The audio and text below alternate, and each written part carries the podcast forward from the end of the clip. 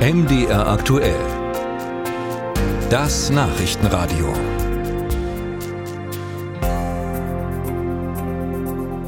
Sollten Sie immer mal mit dem Rad unterwegs sein und dann auch noch in einer der größeren Städte in Mitteldeutschland? Naja, ich vermute mal, Sie fühlen sich häufig nicht so absolut wohl, denn die Situation für Radfahrer ist, ich sag's mal diplomatisch, nicht immer optimal. In Leipzig wird heute im ganz großen Rahmen darüber gesprochen, wie die Umgestaltung des Verkehrs zugunsten von Radfahrerinnen und Radfahrern aussehen kann oder könnte. Das Ganze passiert bei der größten internationalen Radverkehrskonferenz. Velocity 2023 heißt sie. 1400 Radler aus 60 Ländern nehmen teil.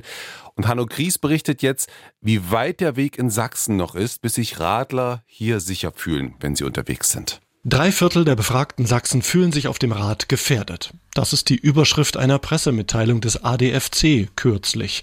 Konrad Krause, der Geschäftsführer des Fahrradclubs, erläutert, warum für mehr als die Hälfte Radfahren eher Stress als Spaß bedeutet. Dass man wirklich Verkehrsteilnehmer zweiter Klasse ist. Dass von Autofahrenden hin und wieder doch ziemlich deutlich einem gemacht wird, dass man auf der Straße nichts zu suchen hat. Und der andere Aspekt ist natürlich auch eine Benachteiligung in der Infrastruktur. Also das fängt an bei abrupten Radwegenden. Und das ist dann so eine Mischung, die natürlich ein Sicherheitsgefühl entstehen lässt, was einfach nicht gut ist. Besonders deutlich wird das in der Landeshauptstadt Dresden. Hier konstatiert der Verkehrsexperte der CDU-Fraktion im Stadtrat Veit Böhm. Politik ist bei vielen Themen in Dresden sehr konträr. Das ist nie sehr hilfreich. Und es hängt auch ein Stück damit zusammen, dass Teile der Politik den Radverkehr gegen den Autoverkehr ausspielen. Wozu allerdings auch die CDU Dresden oft und gerne beigetragen hat, wie Veit Böhm zugibt. Es ist besser geworden. Beim Verkehr haben wir uns in den letzten zwei, drei Jahren sehr bewegt. Und eins ist klar, muss mehr für Radverkehr gemacht werden und vor allen Dingen muss viel, viel mehr für Sicherheit für Radverkehr gemacht werden. Denn Dresden hat eine der höchsten Unfall- und Schwerverletztenquoten.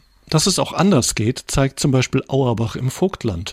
Laut ADFC sind dort 64 Prozent mit den Radverhältnissen zufrieden, gefolgt von 62 Prozent in Leipzig und 56 in Stolberg. Sachsenweit soll sich noch in dieser Wahlperiode einiges verbessern, sagt Verkehrsminister Martin Dulich von der SPD. Wir haben jetzt fast 40 Millionen im Doppelhaushalt für den Radwegebau hier in Sachsen, für Planung und Bau. Wir werden schauen, dass wir Lückenschlüsse organisieren. Das Sachsen-Netzrad wollen wir weiterentwickeln. Wir wollen mit dem Radschnellwegen vorankommen. Wir werden den kommunalen Radverkehr weiter mit vielen Millionen fördern. Das alles sei aber abhängig von der Akzeptanz, der Mentalität der Menschen meint Dulich. Denn man hat ja in Holland gesehen oder in anderen Ländern, wo das Radfahren dazugehört, dass dort alle Autofahrerinnen und Fahrer auch Radfahrerinnen und Radfahrer sind. Das heißt, man hat füreinander ein anderes Verständnis. Diese Kultur muss sich in Deutschland erst entwickeln. Aus Sicht des ADFC könne der Wirtschaftsminister durchaus selbst noch mehr tun. Vor allem gäbe es kaum Personalstellen für die Planung von Radwegen, sagt Konrad Krause. Und deswegen dümpeln die Planungen und dauern sechs, acht, zehn, zwölf Jahre, manchmal 20. Sachsen werde auf der Velo City in Leipzig deswegen die Hosen runterlassen, so der Geschäftsführer des Fahrradclubs. Man sieht in Leipzig jetzt auch schön, wie das ist, wenn vor so einem Moment dann plötzlich angefangen wird, wie wild Radinfrastruktur zu markieren und zu machen. Da geht plötzlich ganz schnell ganz viel. Insofern wünsche er sich eigentlich jede Woche eine Velo City in Sachsen.